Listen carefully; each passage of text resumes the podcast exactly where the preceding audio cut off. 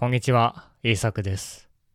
このポッドキャストでは、日本語でいろいろなことを話します。では今日も日本語で考えていきましょう。今日のトピックは、半額、反響です。福沢諭吉という人を知っていますか？日本に住んでいる人は知っているかもしれません。彼は1万円札にプリントされています。1万円はアメリカの100ドル札みたいなものですね。100ドルにはベンジャミン・フランクリンがプリントされています。福沢諭吉は日本のお金にプリントされている人です。最近はキャッシュレスなのであまりお金を使わないという人も多いですが1万円札にプリントされている福沢諭吉のことはみんな知っていると思います。この福沢諭吉は大学を作りました。その大学で教えられているのは半額、半教という考え方です。半学というのは半分学ぶ、 half learning と書きます。半教というのは半分教える、 half teaching と書きます。だから半分学んで半分教えるということですね。ちなみにこれはスマホやコンピューターで書いても出てこないかもしれません。特別な言葉ですから。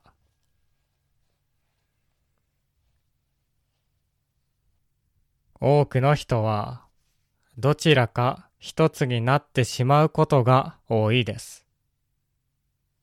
例えば学生はずっと学んでいるだけになります。先生はずっと教えるだけですね。でも、それよりも半分学んで半分は教える方がいいんですね。人に教えることで学べることも多いです。人に教えようと思って初めて学べることもあります。そうか、これはこういうことか。と学べるのも人に教えるときでしょ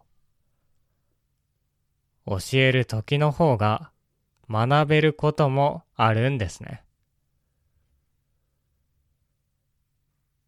自分で何かを学ぶのも大切ですが、それを人に教えてみるのも大切です。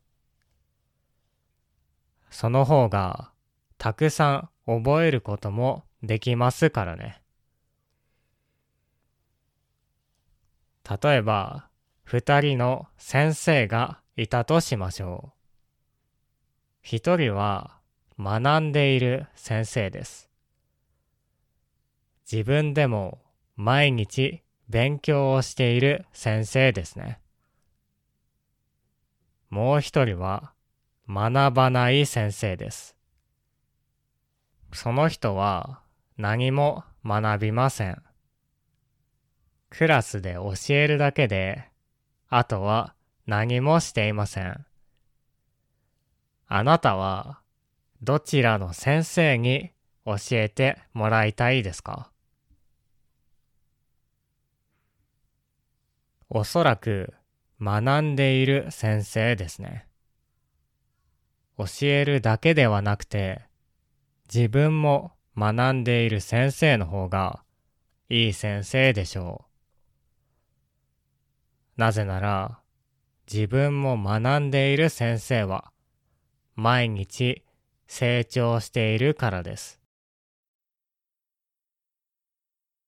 その先生が教えているのはマスマティクスかもしれませんし、ヒストリーかもしれませんが、それは関係ないでしょう。何を教えるときでも、やはり何かを学んでいる方がいいと思います。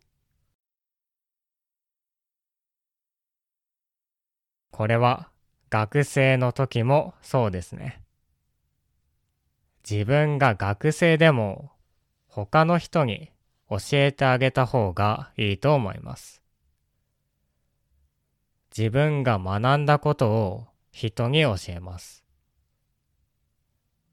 もしわからない人がいたらその人に教えてあげるんですね。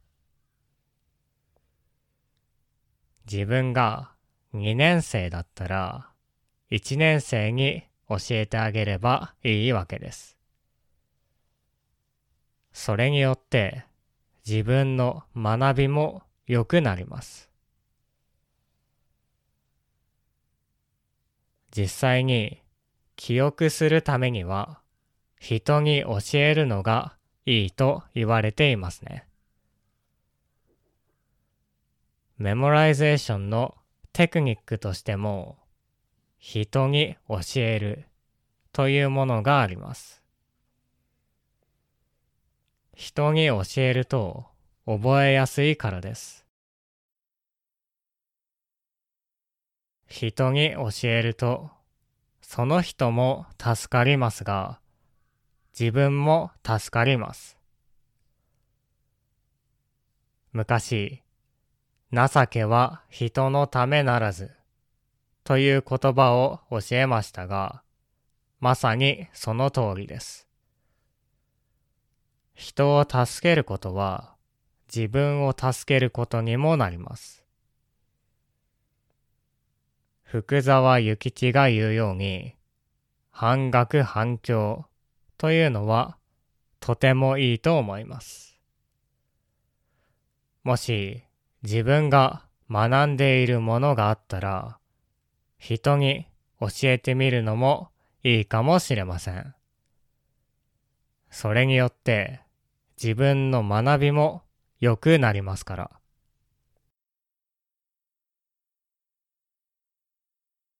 はい。今日は半学半教ということについて話してきました。これからボキャブラリーの勉強をしたいと思います。興味がある人は、 Patreon で聞いてみてください。では、聞いてくれてありがとうございました。また次回のポッドキャストでお会いしましょう。